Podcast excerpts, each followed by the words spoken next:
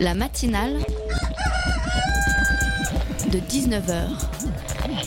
Et bah, c'est une émission qui parle de société, politique, euh, Culture alternative. On va aussi parler de sport, euh, de gens dans la rue. et l'actualité en règle générale. On va peut-être parler des corbeilles à linge pas en osier d'Auvergne. voilà, il y aura, il y aura des invités. Sociologues, des invités chercheurs. Les invités ne diront que des choses intelligentes. Ça va peut-être s'étriper un peu de temps en temps, mais La matinale de 19h, du lundi au jeudi jusqu'à 20h sur Radio Campus Paris.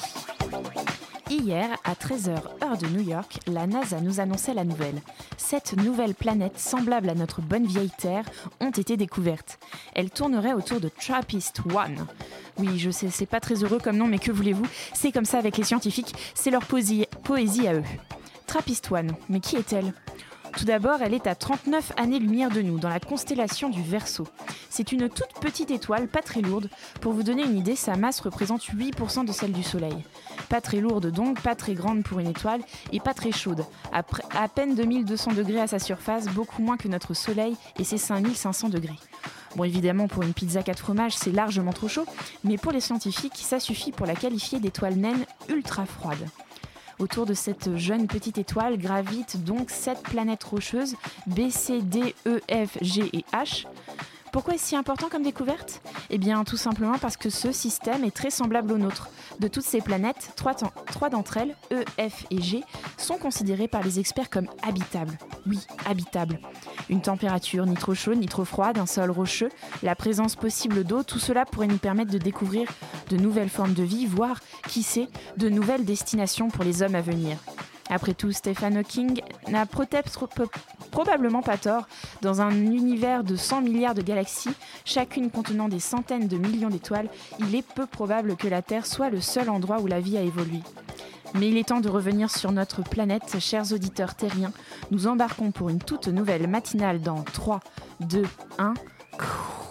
Bienvenue dans la matinale de 19h sur Radio Campus Paris. La matinale de 19h, le magazine de Radio Campus Paris. Autour du micro, tout d'abord, Amélie Cannon, présidente d'ITEC, l'association internationale des techniciens, experts et chercheurs.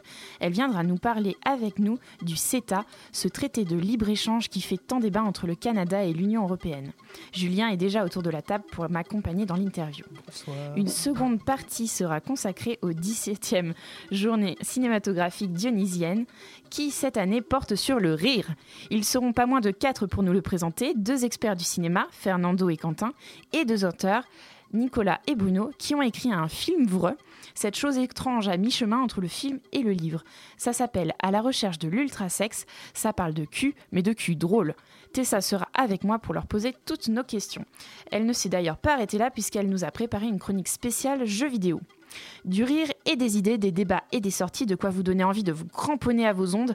Alors surtout ne bougez pas. Tout de suite, place aux invités. Beaucoup de citoyens regardent d'un œil inquiet le CETA, cet accord commercial qui concerne non pas l'Australie mais le Canada et l'Europe et qui sera définitivement voté aujourd'hui et qui prévoit la fin de tas de barrières. Les citoyens à qui on dit enlevons les clôtures pour libérer les moutons voient que les clôtures qui enferment les moutons sont aussi celles qui les protègent des loups et qu'avec l'ouverture du CETA, le loup risque d'être dans la bergerie dans un accord tellement déclôturé que les loups seront peut-être les bergers. Donc à la question bah, où va le monde, il ne restera qu'à regarder à midi quels eurodéputés me répondront? Ah bon. Ah, ah oui, oui, on en a beaucoup parlé du CETA et de ces petits moutons protégés par nos anciens accords dont nous parlait Nicole Ferroni sur France Inter. C'était le 15 février dernier. Et nous accueillons Amélie Cannon. Elle est présidente de l'Association internationale des techniciens, des experts et des chercheurs, c'est l'ITEC. Nous allons discuter avec Amélia du CETA. En quoi consiste ce traité de libre-échange? Pourquoi le faire? Et que cela va-t-il changer? Amélie nous donnera quelques réponses. Bonsoir. Bonsoir. Et à ma droite dans les studios, notre fidèle journaliste de Radio Campus. Salut Julien. Alors, euh, tout d'abord, ma première question, Amélie, euh, est-ce que vous pouvez nous présenter rapidement l'ITEC Qu'est-ce que c'est?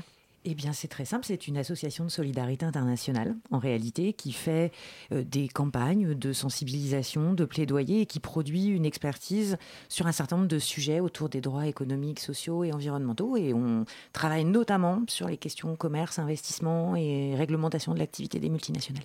Et alors, comment ça se passe actuellement, les échanges entre le Canada et l'UE C'est quoi les lois qui régissent nos importations et euh, Alors, en réalité, euh, le CETA, maintenant qu'il est ratifié depuis donc le 15 février, euh, va être appliqué à environ 90% à partir, on pense, du 1er avril.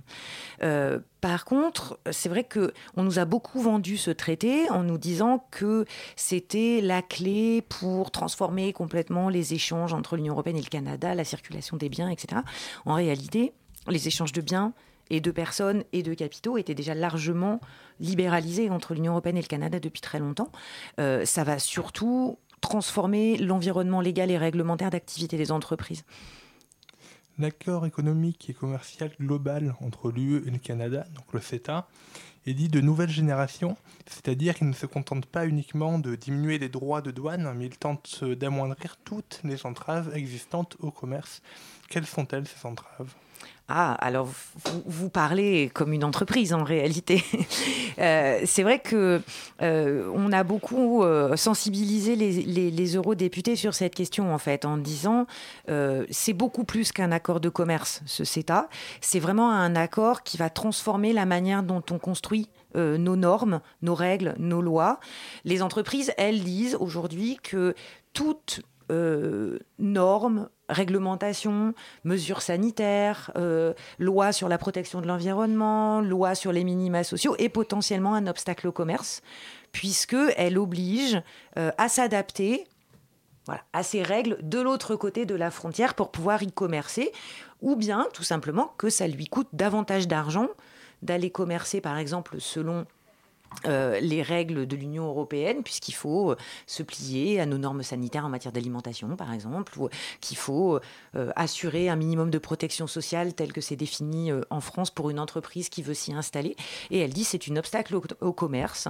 Euh, je suis gênée dans la liberté, ma liberté de faire mon, mon business, et donc euh, il faut se doter des moyens qui vont araser petit à petit et supprimer petit à petit ces espèces de, d'aspérité, disons, euh, réglementaires qui me gênent. Et alors pourquoi est-ce qu'on en parle autant de cet accord économique? C'est parce que ça va vraiment changer beaucoup de choses? Alors, euh, il y a plusieurs raisons en fait qui font que euh, vous, vous, le disiez, euh, c'est un accord de nouvelle génération. On a fait pendant très longtemps des accords qui étaient vraiment des accords sur le commerce des biens, un petit peu aussi des services, où vraiment il s'agissait de limiter les droits de douane, de faciliter les conditions d'investissement dans le train, dans la banque, disons ça.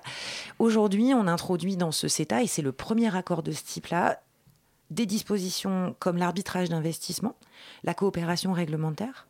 Euh, et ça, ce sont vraiment des nouveautés totales euh, à cette échelle de marché. On a de l'arbitrage d'investissement dans une multiplicité d'accords bilatéraux d'investissement entre la France et des tout petits pays en développement, et euh, une centaine en réalité. Et ça n'a jamais tellement suscité l'opposition oui, populaire, absolument. Euh, parce que c'est vrai que jusqu'à présent, c'était des instruments qui étaient conçus pour protéger les entreprises de France et d'Europe dans des contextes euh, d'investissement étrangers qu'on pensait euh, instables ou peut-être plus fragiles. Vous, parlez de protéger, ça voudrait dire que là, on les met en péril?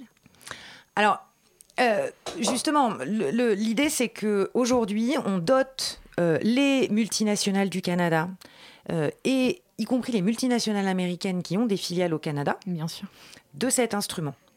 Euh, c'est un, un, instrument contentieux, en fait, arbitral, qui est particulièrement bien maîtrisé par les entreprises du Canada et des États-Unis. Elles le pratiquent maintenant depuis plus de 20 ans à travers l'ALENA, qui est, vous savez, cet accord qui relie le Mexique, les États-Unis et le Canada. Et dans l'Union européenne, en fait, on ne l'a jamais utilisé à cette échelle-là. Euh, or, ce sont des instruments qui sont extrêmement dangereux. Ils obligent euh, des gouvernements à compenser par des indemnités financières très importantes des entreprises qui s'estimeraient lésées justement par une mesure réglementaire publique.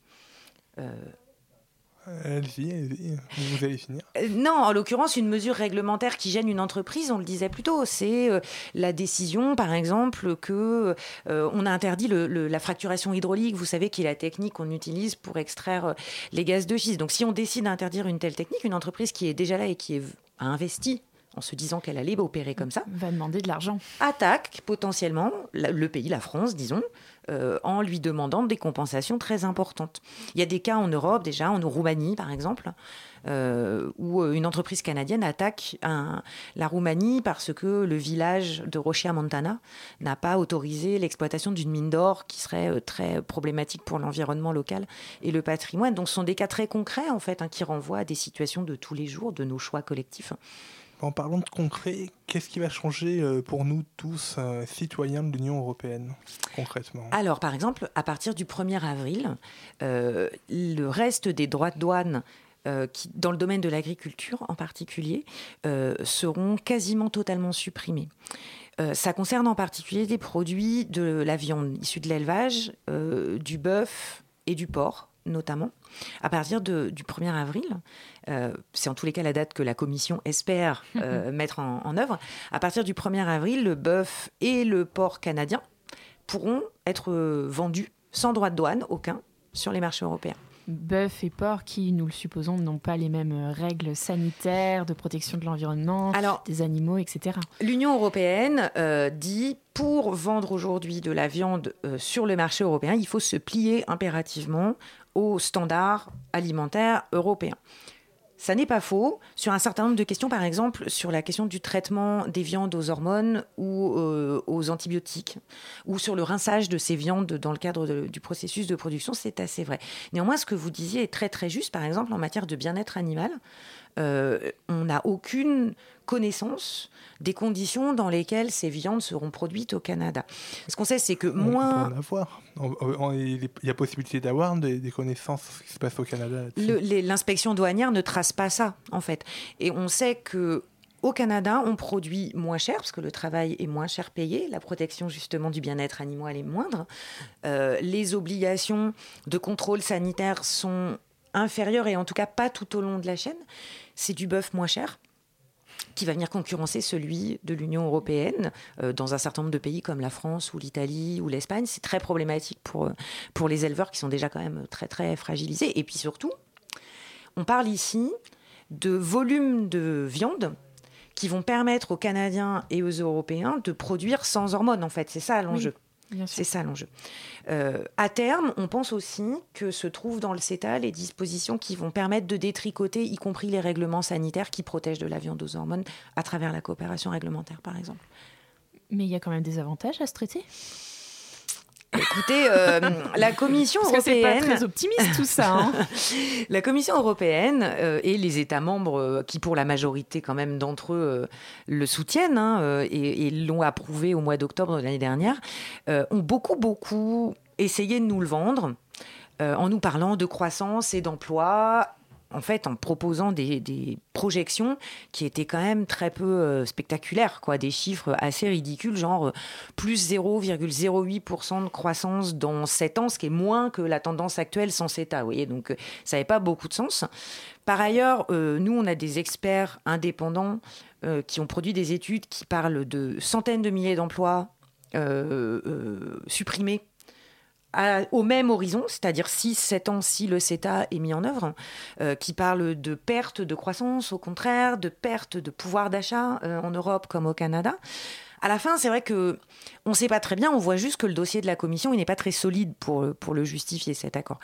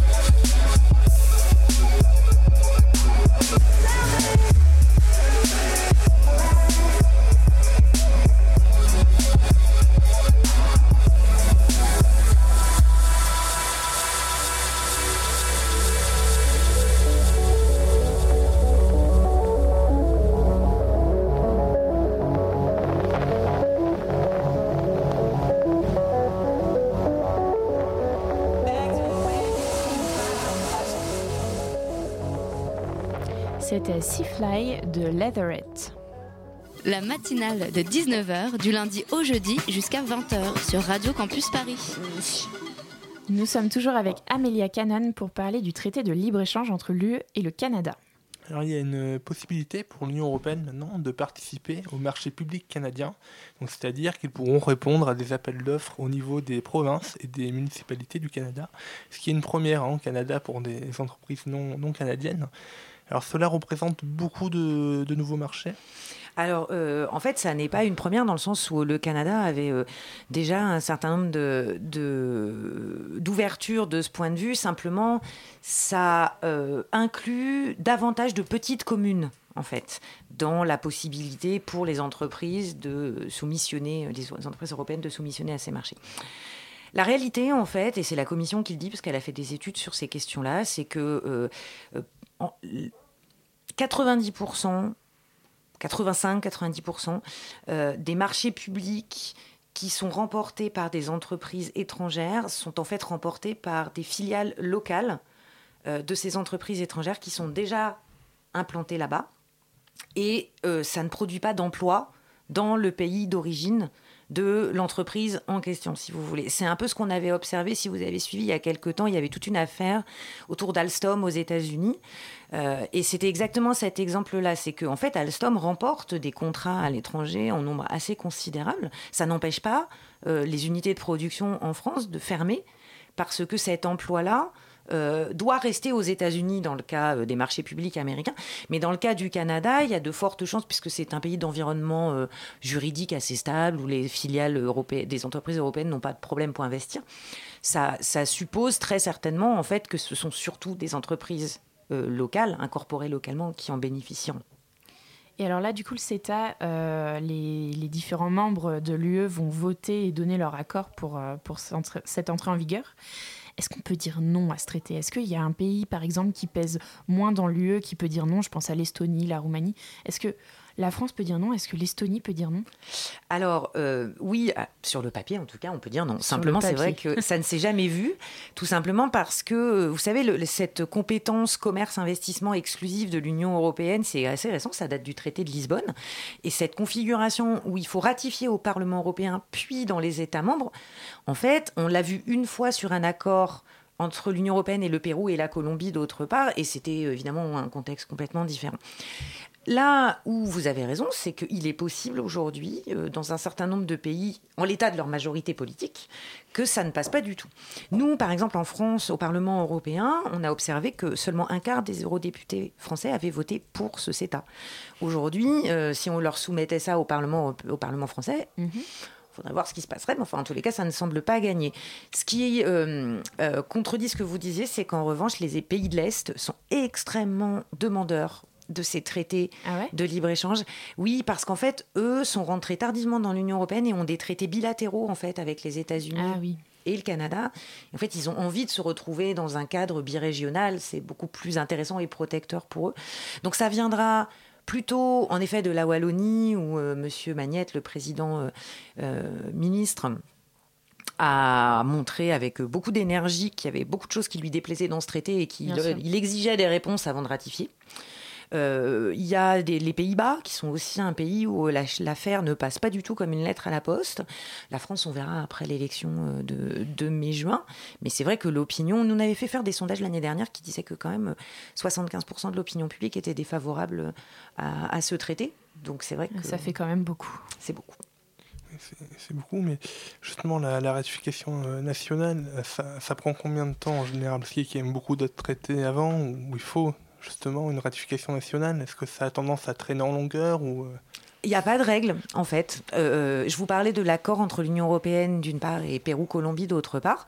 Il y a encore, alors c'est un accord qui a été conclu en 2012.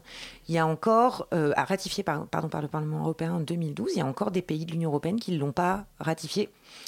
C'est quand le gouvernement du pays se décide à le mettre à l'agenda parlementaire. Et en fait, quand un accord est mis en œuvre provisoirement dans sa très grande majorité comme celui du comme le CETA, pourquoi s'enquiquiner à le faire ratifier au plan national alors que on ne sait pas, ça pourrait échouer? Puisqu'il est mis en application très largement. On a peur que sur le CETA, c'est un peu ce, que ce soit un peu ce qui se passe, c'est que voilà, ça traîne euh, très longtemps. Au, final, on n'a pas beaucoup demandé l'avis euh, des Européens pour faire ce traité. Ça a été un peu imposé. Euh. Il y a une très grande, une très longue tradition d'élaboration opaque et antidémocratique de la politique de commerce et d'investissement de l'Union européenne, où en réalité, on ne demande pas l'avis de grand monde. Euh, puisque les États membres ne négocient même plus eux-mêmes depuis que c'est une compétence euh, exclusive. Si bien que dans la dernière ligne droite, quand on a commencé à construire des campagnes qui vraiment contestaient le contenu de ces accords et la manière dont ils étaient négociés, en tous les cas dans le cas de, la France, euh, il y a eu, sur la dernière année, disons, de temps en temps, le ministre est allé au Parlement expliquer ce qui se passait, dire un peu comment cet accord était conçu, ce qu'il y avait dedans et tout ça. Mais c'est vrai que personne n'a jamais été formellement consulté. Et en fait, je crois que l'opinion publique a découvert que ces traités transatlantiques étaient négociés et il y a tout cassé, oui, un an et demi, deux ans sans doute. c'est ça. Les, négociations du CETA ont quand même débuté le, 6 mai 2009 au mhm. sommet UE-Canada euh, de Prague. Alors, enfin, ça, fait huit ans, ça, ça fait quand même long. Ah, absolument. C'est un bon, une négociation commerciale, c'est toujours un processus très long. Euh, parce que euh, voilà, euh, la politique d'abord s'en mêle, qu'il faut traiter surtout sur des accords de cette amplitude-là en termes de thématiques. beaucoup, beaucoup de sujets, arbitrés sur les intérêts de part et d'autre et trouver des points d'équilibre. Donc c'est long. Mais c'est vrai que dans ce que vous dites, euh, nous on constate que sur huit ans, il, y en aura eu sept sans aucun débat, euh, un accord négocié dans l'opacité complète. On n'a pas vu un texte de négociation avant 2014, euh, l'été 2014, où en fait le traité, dans sa, dans sa totalité, le texte du traité a fuité. On l'a fait fuiter. On n'avait jamais rien vu avant. Comment ça se fait Comment ça se fait? Ben, bon, il y a beaucoup de raisons à ça en fait. Il y a le fait que la, DG Commerce, qui est le service de la Commission européenne qui négocie ces traités commerciaux, euh, est euh, une administration euh, de fonctionnaires qui n'ont pas de responsabilité ou de redevabilité particulière vis-à-vis -vis des élus. Donc voilà, on considère par ailleurs que c'est un sujet technique, compliqué, que les gens n'y comprendront rien, que voilà, c'est pas la peine d'aller leur poser trop de questions parce que si on ouvre les boîtes, c'est Pandore, vous savez, et puis euh, ils commencent à s'en préoccuper. Et puis après tout, personne n'a jamais rien demandé euh, dans le domaine jusqu'à dernièrement. Et c'est vrai qu'on voit que. Euh, alors d'une part, la commissaire nouvelle, là, qui est là depuis 2014, fait quelques efforts quand même pour rendre la chose un peu plus transparente, disons, et publie de temps en temps des textes sur le site internet. Mais d'autre part, on voit vraiment une résistance euh, de l'administration à Bruxelles et puis même à Paris, hein, dans le cas français, euh, qui considère au fond que c'est pas tellement euh, l'affaire des citoyens tout ça et que ces administrations sont très compétentes pour gérer les problèmes. Comment est perçu le CETA dans les, dans les pays qui lui sont extérieurs? Est-ce que ce, genre de traité ne fait pas peur à ces pays qui vont alors avoir une plus grande concurrence commerciale? Le CETA, pas vraiment. En fait, la question s'est posée euh, concernant le TAFTA, vous savez, ce projet d'accord un peu similaire hein, dans son amplitude entre l'Union européenne et les États-Unis, où là, c'est vrai qu'on avait constaté qu'il y aurait probablement des effets de diversion commerciale, en fait, euh, pour un certain nombre de pays tiers puisque les, préférences commerciales existantes avec les États-Unis dissuaderaient l'Europe d'acheter ailleurs, si vous voulez, et notamment à des petits pays. Donc c'est vrai qu'il y avait de l'inquiétude dans un certain nombre, en particulier de pays africains. Euh, le CETA, c'est pas la même taille de marché, donc pas les mêmes volumes économiques. Par contre, c'est vrai que euh, l'idée de ces nouveaux accords très grands de nouvelle génération, euh, l'Union européenne souhaite euh, les développer, les généraliser en fait comme modèle dans toutes ses négociations futures. Et là, euh, il y a un certain nombre de pays qui regardent ça en disant que il va falloir qu'elle gère ces négociations de manière beaucoup plus serrée que ne l'ont fait, que ne l'a fait le Canada, qui voilà, c'est vrai, a accepté des conditions qui, à mon avis, ne lui sont pas très très favorables. Mais alors justement, la, la petite question de la fin, on parlait justement du Le TAFTA, c'était un accord qui est euh, à peu près semblable euh, au CETA, qui a été, euh, qui a été vivement critiqué et finalement qui n'a pas été mis en place entre les États-Unis et l'UE. Est-ce que les entreprises aux États-Unis ne vont pas vouloir profiter du CETA pour justement échanger avec l'UE Parce qu'on sait que c'est très poreux entre le Canada et, les États-Unis. Ils vont délocaliser au Canada, en fait, tout bêtement. Oui, vous avez raison. En fait, je, disais tout à l'heure déjà sur l'affaire de l'arbitrage d'investissement, il y a un vrai risque, hein, puisque cet euh, instrument-là va être dispo pour euh, les multinationales américaines qui ont des filiales au Canada. Clairement, il n'y a aucune raison qu'elles s'en empêchent. Il n'y a pas assez de précautions légales dans le CETA pour ça. Mais on a aussi connaissance, par exemple, d'entreprises américaines qui utilisent des dispositions techniques de l'ALENA mhm. pour exporter vers l'Europe, euh, en passant par le Canada, des viandes, par exemple de cheval, on le sait. Ils exportent vers le Canada leurs chevaux euh, vieux, les chevaux de réforme, fatigués, qui, veulent envoyer à l'abattoir. Ils les font abattre au Canada et, euh, exporter vers l'Europe. Or, c'est de la viande américaine. Et made in Canada. Voilà, donc ça, on sait que oui, il y a un vrai risque, bien sûr. Merci Amélie Cannon. Je rappelle que vous êtes présidente de l'ITEC, euh, une association de solidarité internationale qui défend du, coup les différentes causes grâce à la vie d'experts et de techniciens. Merci Julien pour la co-interview. Tout de suite, on retrouve Tessa qui veut nous parler d'une antiquité de nos consoles.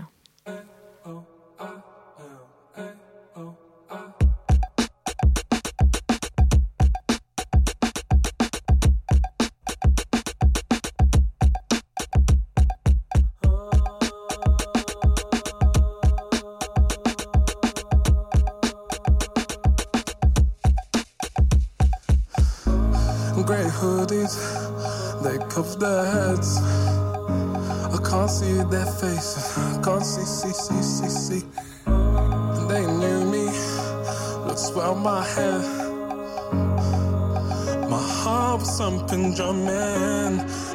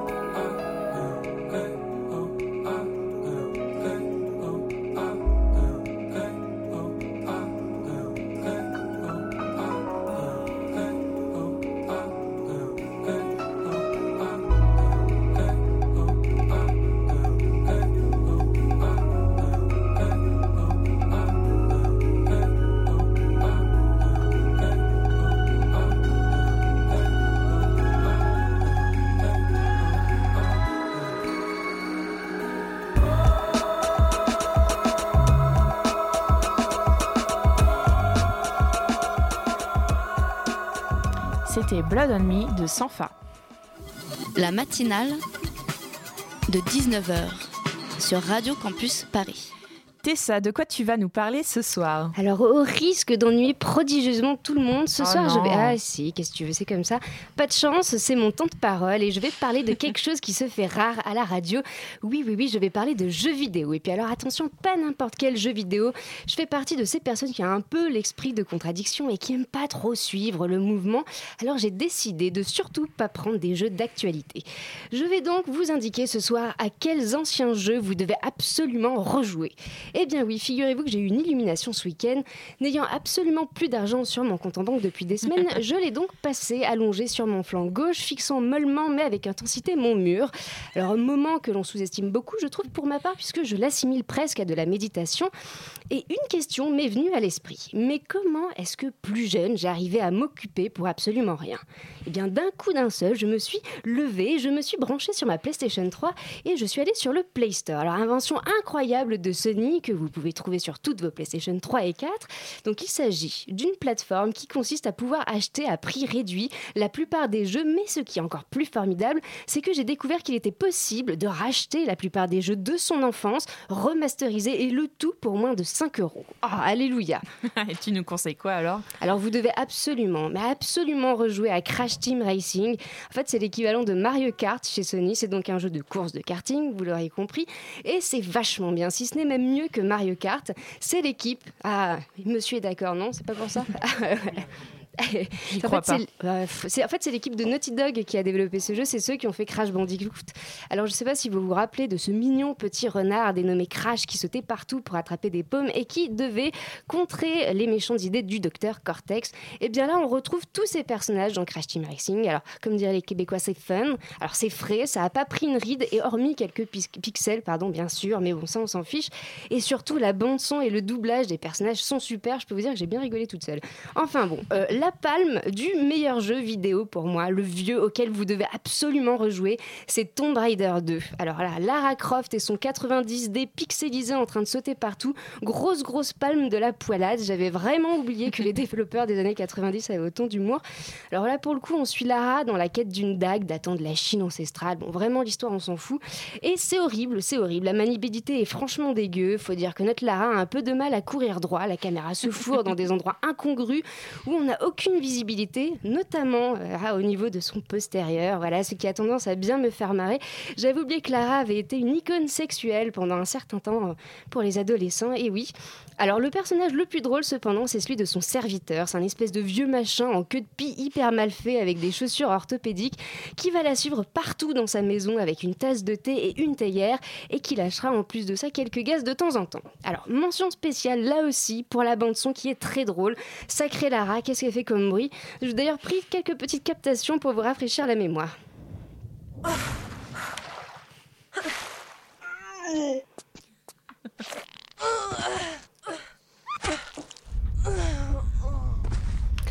Voilà, je vous invite également à aller sur le site jeuxvideo.com. Vous trouverez des codes sympas, notamment pour la faire courir à poil. Donc voilà, donc ces petites pépites oubliées sont sur le Play Store. C'est moins de 5 euros par jeu. Et je vais m'arrêter là parce qu'en fait, je pourrais vous faire une liste longue comme mon bras et puis je serai partie toute la nuit. Donc voilà. Que d'engouement, Tessa, que d'engouement. Et oui, la matinale, c'est aussi ça, des coups de cœur et des gens un peu fous. En parlant de gens un peu fous, le studio s'est rempli de drôles de rigolos. Tout de suite, on va parler du rire avec eux. La matinale de 19h. Et nous sommes ultra nombreux à cette table ce soir. Ah, Qu'est-ce qu'on se marre Très très bonne ambiance. Une ambiance de rire. Assez humour, génial. humour. Oui. Et tout ça pour présenter les 17e journées cinématographiques dionysiennes qui ont lieu à l'écran de Saint-Denis de maintenant jusqu'à mardi. Pas moins de quatre ambassadeurs parmi lesquels Quentin Mével. Quentin Oui. Oui, vous êtes là. Il fait partie de l'ACRIF, l'association des cinémas recherche en Ile-de-France. Bonjour Quentin. Bonjour.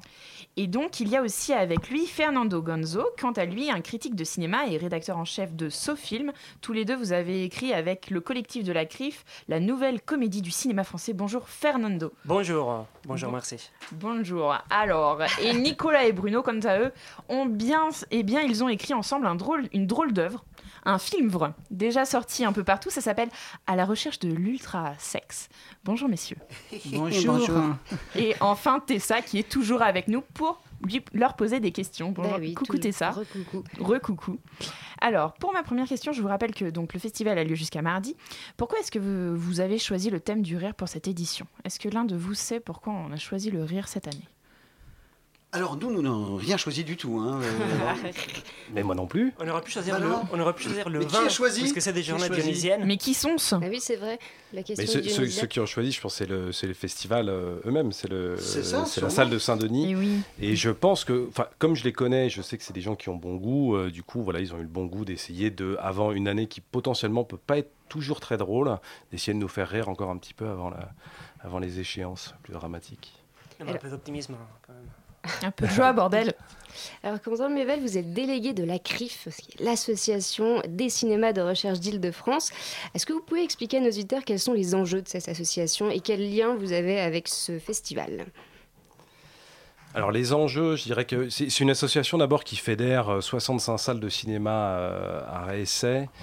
Euh, L'idée, c'est de, de, de, de- de programmer des films, d'organiser des rencontres, d'essayer de, d'essayer de faire, euh, de, montrer des films qu'on ne voit pas forcément partout et surtout d'essayer d'innover aussi dans le rapport qu'on peut avoir au cinéma. Ça peut avoir parfois un côté un petit peu poussiéreux et on essaie au contraire d'être euh, euh, d'être un petit peu inventif dans la manière d'aborder ou la cinéphilie ou le rapport à la salle, le rapport au film et donc d'essayer de, de trouver des, des formes, disons, un peu nouvelles ce livre d'ailleurs autour de la comédie justement est- est- assez curieusement enfin, de façon un peu désespérante souvent la réessai est peu associée à la comédie et au rire on est souvent associé à vrai. Bergman et au fait de porter des croix constamment Euh, et c'est d'accord. et c'est quand même dramatique parce que pour en connaître un certain nombre dont les amis de, de Saint-Denis évidemment euh, on est plutôt marrant on n'est pas tous hilarants il y a des mecs un peu moins drôles mais non globalement en tout cas euh, c'est c'est évidemment un genre qui, qui nous euh, euh, qui, qui, qui nous habite et qui, qui est finalement assez peu euh, représenté euh, dans les salles.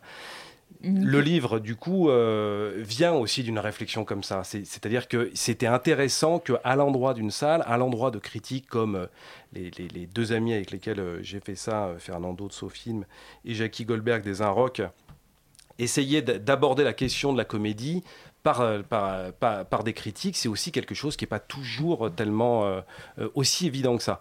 Et d'ailleurs, on reviendra peut-être un petit peu après euh, là-dessus, le panel des, des, des- des- cinéastes interviewés reflète aussi une, une volonté euh, de notre part, une volonté quasi politique, d'essayer d'aller voir pas uniquement euh, ceux un qu'on pourrait classifier dans le cinéma d'auteur, mais au contraire d'ouvrir, parce qu'il y a des comédies mainstream formidables, des comédies d'auteur formidables, et euh, moins bonnes dans les, dans les deux cas aussi. Donc l'idée de la CRIF, en tout cas, pardon, pour, pour, pour clore sur cette affaire, est d'essayer d'être tonique, d'être dynamique, d'être inventif, et de ne pas cantonner la réessai à une géographie esthétique qui est parfois, qui n'est pas toujours la, la, la seule qui existe, mais davantage du côté de la joie, de Spinoza et de la comédie. Et alors, c'est quoi qui fait. Moi, j'y euh, vais, moi. Je, j'ai- je crois que j'ai voilà, tout c'est dit. euh, euh, merci, public. C'est super. Bravo. Très très bien dit. Et alors, justement, messieurs, euh, je pose la question à, vous quatre pour le coup. C'est quoi qui fait qu'un film des années euh, 30, 40, 50 nous fait encore rire aujourd'hui? C'est quoi la recette pour faire rire encore dans 50 ou 60 ans? Une question. Le je talent dirais que ce, qu'est-ce qui est, ce qui est immortel dans la comédie, toujours, euh, c'est peut-être l'écriture.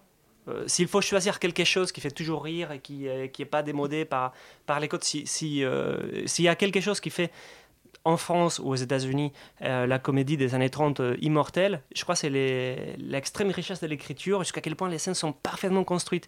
Et donc à partir de là, peu importe de quoi ça parle, euh, de toute façon c'est le même sujet qu'aujourd'hui, finalement c'est qui couche avec qui, et, euh, et peu importe si le code du jeu d'acteur il est un peu démodé ou pas, parce qu'il y aura toujours quelque chose euh, d'universel qui est dans la force de comment la, la séquence est construite. Alors moi j'ai une question que je me pose, hein, euh, c'est euh, maintenant, euh, avec ce qui se passe, est-ce que vous pensez qu'on peut rire de tout? Pas tous à la fois, messieurs, surtout. Ben, on peut essayer. Alors, on peut ouais, je essayer. C'est une faut vraie essayer. question. Euh, non mais tu- question. essayer de rire de Tu peux par exemple là balancer une, une blague un, un peu, euh, Ouais. un peu limite et voir si on rigole. Ah non, mais je suis très très mauvais pour ça. Ah non, non, on est très très mauvais pour non, ça. mais c'est vrai qu'actuellement, il y a des humoristes qui commencent à essayer de faire des blagues sur les attentats. On se demande si c'est pas un peu trop tôt. Est-ce qu'on peut rire de choses même dramatiques et qui nous ont particulièrement touchés? Est-ce que c'est encore possible? Bah, C'est le tempo, non? C'est le timing. On dit euh, dans, dans South Park, il y y a cette Ah. blague.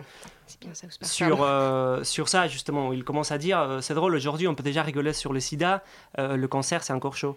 Ouais. c'est vrai, il y a- y, une- il y a une question qui, qui fait qu'avec le temps, bon, on commence tellement à s'habituer, les, les- les- mots et les réactions sont tellement présents dans les médias qu'à un moment donné, on a le droit de les détourner. Avant, ça a l'air imprudent.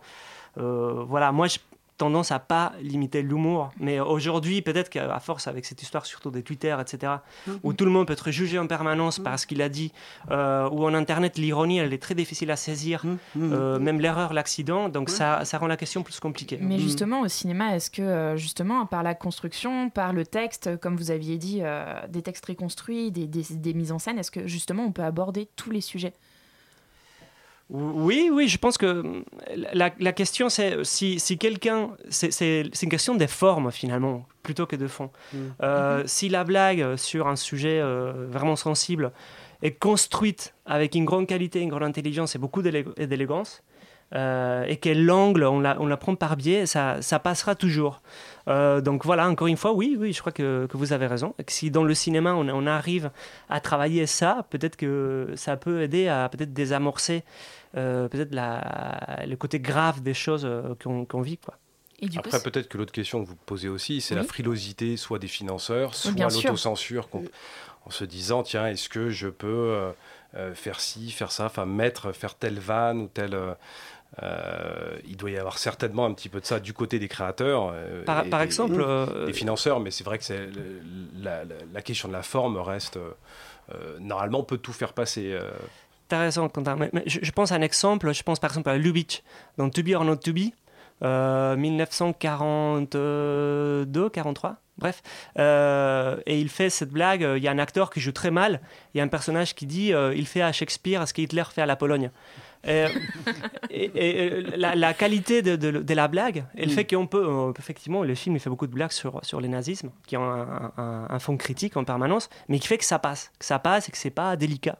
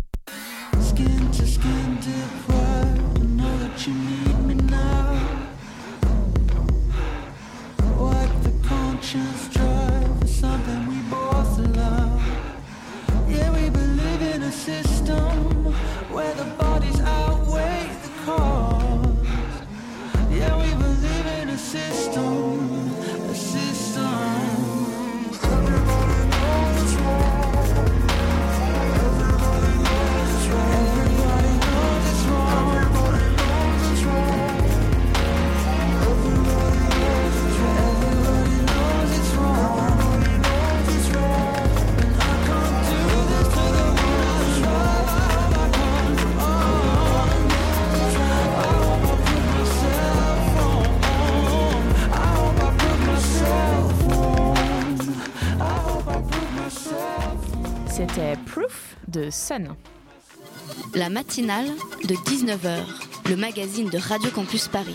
Et oui, nous sommes toujours avec Quentin, Fernando, Nicolas et Bruno pour parler du rire à l'occasion des 17e journées cinématographiques de Nisienne.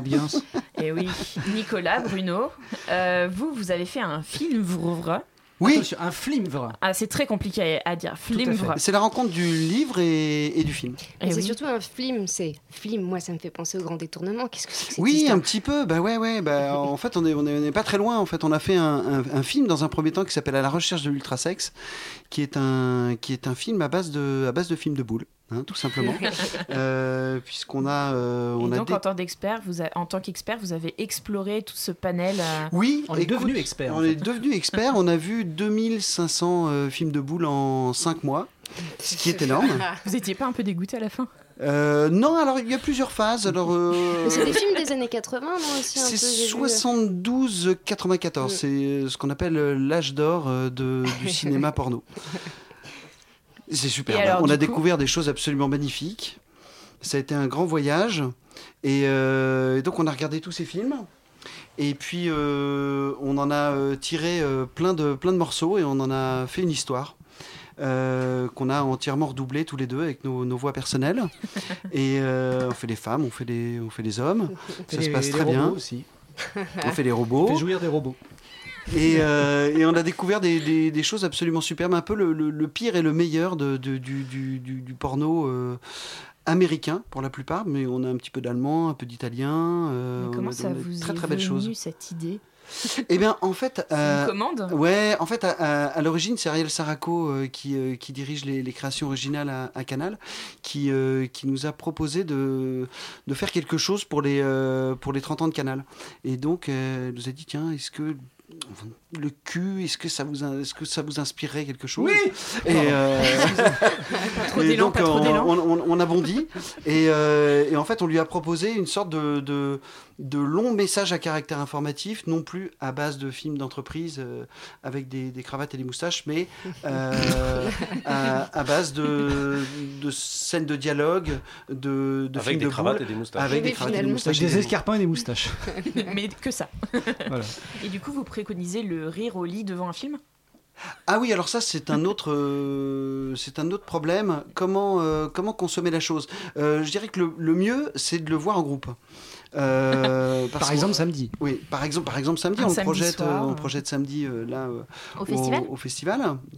Et euh, on a, en fait, le, le- le film a eu un destin assez, assez rigolo. En fait, on l'a, on l'a projeté une première fois, euh, et ça devait être la seule fois d'ailleurs, euh, au, au Palais de Tokyo pour les 30 ans de Canal. Et en fait, il y avait, il y avait beaucoup de monde et il y avait plein de gens qui sont venus nous voir en disant mais il faut le projeter en salle, etc. Et euh, on a dit bah ouais, pourquoi pas. Enfin, c'était pas, ouais, pas l'idée de départ, mais super, impec. Et là, on est parti en fait pour un an et demi de, de tournée avec le film dans le monde entier. C'était assez drôle. C'était des allers-retours entre Los Angeles, Dunkerque, euh, Hello LA Ah non, euh, c'est Dunkerque. Avignon. On a réellement et, fait et ça, hein. Donc c'était ouais, c'était assez drôle. On a passé beaucoup de temps et c'était super parce que ça a été vraiment un- une rencontre et un partage avec le public euh, qui était qui était super. Et puis on a accompagné le film de, de petits spectacles, de de- de- d'ateliers pratiques. On propose un atelier pratique qui s'appelle Toi aussi deviens doubleur de films de boules, où, euh, où le public peut peut, peut s'entraîner à doubler des des, des, des, des scènes. euh, des scènes de, de Ce qu'on va faire sexe. samedi, ce qu'on va faire samedi, ouais. Alors du coup, est-ce que vous avez, euh, on va revenir un peu au, au festival, est-ce qu'il y a des dates à ne surtout pas manquer? Donc déjà, il y a samedi qu'on doit À quelle heure? Ouais, samedi à 20h, on projette dans les coulisses du message à caractère informatif, qui est un faux making-of de nos messages à caractère informatif, qui est un truc assez étrange. Euh, on l'a revu il n'y a pas longtemps, on s'y perd nous-mêmes, on a fait des, des fausses archives, enfin, on a, on a reconstitué des faux tournages de nos messages à caractère informatif. Euh, ensuite, on présente euh, La dialectique peut-elle euh, casser des briques C'est un film de René Viennet de 73 qui est le premier euh, film de détournement de l'histoire du cinéma. Et ensuite, on projette à la recherche de l'ultrasex. On fait notre petit atelier et tout.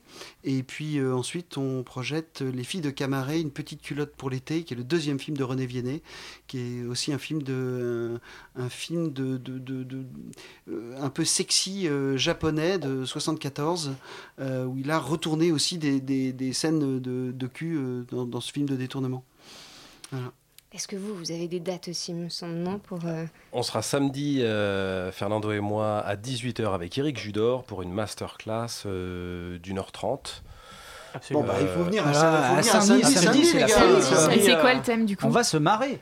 Le thème euh, avec Le Eric Judor, Parce que là, on a c'est parlé la déprime, de- je crois. euh, Ouais. Et euh, non, le thème, on va revenir sur toute sa filmo, hein, globalement. C'est, Ouais. c'est- c'est- Eric, c'est quelqu'un qui a une capacité non seulement à être hilarant, mais aussi à parler euh, de, de- de forme et de cinéma. Donc ça, ça- ça promet d'être assez passionnant. ouais.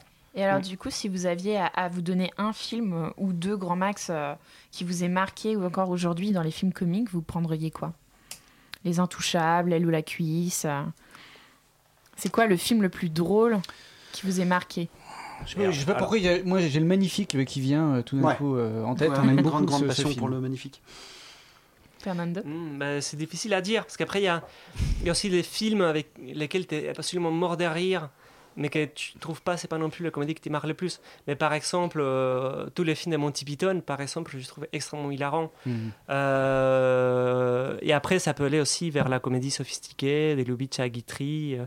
euh, et plus, plus, euh, plus récemment, euh, et là, je suis à fond vraiment sur ça. Et pour moi, c'est un, peu le sommet comique euh, aujourd'hui, vraiment de notre génération. C'est à mourir derrière et c'est brillant. C'est euh, la série de Larry David, euh, Curb Your Enthusiasm. Yes, Ah oui. Bravo, Euh, qui attend de- des, niveaux, Oui. des niveaux de génie Oui, incroyables. oui, magnifique. Complètement Tous les jours, un petit euh, Your Oui. Enthusiasme, Ça, c'est parfait. ouais. Alors, c'est il y en a quoi 8 saisons. euh, Enthusiasm. série. Ouais, il paraît que c'est super. C'est une Absolument. série. euh, Mo- Modère ton enthousiasme, quoi. Et, Et, euh, oui, Judor, d'ailleurs, a, tous les beaucoup- jours, eh ben, a été très marqué. euh, Il en parle beaucoup dans Larry le- David, c'est lui qui a écrit euh, la, la série Seinfeld dans les années 80 et la série euh, le suit euh, dans sa vie de tous les jours. Il se met en scène en tant euh, qu'ancien de, de, de Seinfeld, auteur de Seinfeld. Une sorte de, de, de, de bobo, euh, de, bobo de, de Los Angeles euh, qui passe son temps à s'excuser. Avec des cravates du coup là. Et ça, c'est- il s'excuse tout le temps. Il, il- il est très, Il très aime pas ça. C'est le malaise social en Voilà, permanence. exactement. C'est ça, c'est vraiment super. Oui, c'est c'est l'humour du malaise. C'est tout à fait ça. C'est jouissif. Alors justement, euh, je reviens un peu, mais euh, en France, est-ce que, euh, est-ce que vous trouvez qu'il n'y a pas des genres qui sont en train de... Qu'est-ce qui fait rire en France de nos jours? Moi j'ai l'impression qu'il y a un petit peu des, euh, un genre d'absurde qui revient un peu sur le devant de la scène. Je dis ça. bon. Genre Oui, avec Tip, Oui, avec euh, Top, peut-être. Il y, a- il y a euh, la loi de la jungle. c'est La loi de la jungle, en effet. Ouais, la loi de la jungle, il y a Serge Boson, il y a Ouais, il y a Benoît certaines Forjard, comédies il y qui a vont vers la une folie, bande ouais. comme ça, effectivement, enfin une bande, euh, il y a un certain nombre de gens comme ça qui renouvellent un petit peu un burlesque, disons, ou quelque chose de, effectivement, de plus, plus atemporel. euh, et qui fonctionne bien. En tout cas, le, le- le- le film de Serge Boson, il avait été. Là, il y a un nouveau film aussi qui est, à mon avis, assez attendu. Euh, même si ça, ça reste encore assez minoritaire, je pense. C'est- pas. Mais qu'est-ce qui fait rire alors en France en ma- en majori- majoritairement Qu'est-ce qui fait rire en France Parce qu'on rit pas euh, des mêmes choses dans les années 50 qu'aujourd'hui. Il y a, il y a des- il y a des comiques de situation qui font plus marrer aujourd'hui, euh, qui faisaient marrer il y a 30 ans. Ah, Mais après, par exemple, l'exemple de Judor, il est intéressant, puisqu'on parlait, c'est que euh, effectivement, un, un- un type qui s'est qui cogne contre une porte, ça fait rire euh, euh, dans toute l'histoire du cinéma. c'est un incontournable. Et, et- et je crois que ça, ça reste vivant. Euh, après, évidemment, il y a tous les, tous les comiques communautaires qui fait beaucoup rire, parce que c'est un peu lié à l'actualité, et donc ça rapproche un peu de, de, de la comédie télévisuelle. Ça, ça marche, mais pour moi, il y a un côté un peu trop daté à Ouais, chaque Est-ce fois. que c'est pas un peu Et après, facile euh, aussi mais, euh, vous avez raison, c'est très intéressant le, ce renouveau, même si c'est petit, euh, de une, une porte ouverte à la folie, dans laquelle rentrent des gens qui vont trop- très vers l'extrême, comme euh, oui, comme Boson, comme Perziatko. Et qui me paraît Euh, assez neuf, euh, en tout cas pour le cinéma français. Enfin, c'est pas très français sur les bords, ce qui est assez Ah, C'est vrai, c'est pas du tout français. Euh, et effectivement, il y a quelque chose, et c'est pour ça que, notamment dans, dans le bouquin, il y avait comme ça l'idée d'aller voir. Il y a un truc un peu tous azimuts, assez, assez excitant, finalement, dans, dans le cinéma français. Dans- évidemment, partout ailleurs aussi, donc, mais pour se circonscrire uniquement euh, à la France, il y a quelque chose d'assez d'assez stimulant, effectivement, de, euh, de, de- cette folie, euh, de cette folie-là. Judor. euh, Eric Judor, il parle beaucoup aussi évidemment de, Lui, il est très marqué par le burlesque. Vraiment, c'est les Marx Brothers qui, l'ont. euh, donc, il, parle beaucoup de ça. Et aussi, il dit justement que c'est assez atemporel. C'est pour ça qu'il préfère, même son rôle d'idiot, un peu l'idiotie, comme ça, euh, renvoie une atemporalité, permet comme ça une espèce de critique tous azimuts, et qui est un peu irrécupérable. Ce à quoi il tient beaucoup, justement, à ne jamais être identifié et faire un humour ou être une personne qu'on identifierait, qu'on qu'on stigmatiserait, qu'on stéréotyperait, comme ça, pour échapper un tout petit peu euh, à tout ça. Donc il incarne quelque chose comme ça du- du- du- de, de la grande histoire, de, disons, de la, de la- de la comédie, euh, et qui, qui- qui- dont il arrive très bien à parler, euh, je trouve. Euh, et du coup, c'est quoi vos inspirations comiques pour finir? Qu'est-ce que vous nous conseillez d'aller voir? Qu'est-ce qui vous inspire? Euh, Qu'est-ce qui Un nous inspire Fernandel, euh, un. J'en sais rien. Euh, le- de oui, alors, bah, euh, effectivement, on recommande euh, beaucoup Curb Your Enthusiasm, qu'on adore, qu'on regarde régulièrement en perfusion. Un petit, un petit tous les jours, c'est absolument parfait. Euh, et puis, bah oui, on, nous, on regarde beaucoup la, la comédie américaine, euh, surtout. euh, nous, on aime bien la comédie française un peu dépressive. on a beaucoup aimé, notamment, euh, la, la- la vraie vie de Monsieur euh, Sim. euh, Sim. Sim. Avec Jean-Pierre Bacry. hein. Avec est absolument Ouais. génial. Le dernier gros gros éclat de rire en salle. Et toi, Fernando? Bah, moi, je dis, justement, pour boucler un peu sur, sur le- avec les cinémas d'auteur, on peut rigoler et la porte ouverte à la folie. Oui, c'est pas très, très français, mais je trouve que dans Godard, c'est un cinéaste qu'il faut revoir un peu sous une optique comique. Mhm, ouais. Il y a des vrais éclats comiques euh, absolument fous Mhm. euh, chez lui. Donc euh, voilà, euh, on peut rigoler. Moi, je rigole beaucoup avec euh, Mhm. Godard. On peut le dire Jean- c'est un Godard. d'idiot, il aime beaucoup faire ce. Ouais. Effectivement, oui. Et donc, on conseille Godard. Eh bien, merci à tous les et quatre. Ça marche. Et merci à tous les quatre, Fernando, Quentin, Bruno et Nicolas. Les journées cinématographiques Dionysen, c'est jusqu'à mardi à l'écran de Seine- de Seine-Saint-Denis. Courez dans les salles de cinéma pour rigoler ou dans les bonnes librairies pour acheter le livre de Nicolas et Bruno à la recherche de l'ultrasex. Merci Tessa pour tes questions. La matinale, c'est fini. Retrouvez l'émission en podcast et en rediffusion sur radiocampus.org à 13h demain.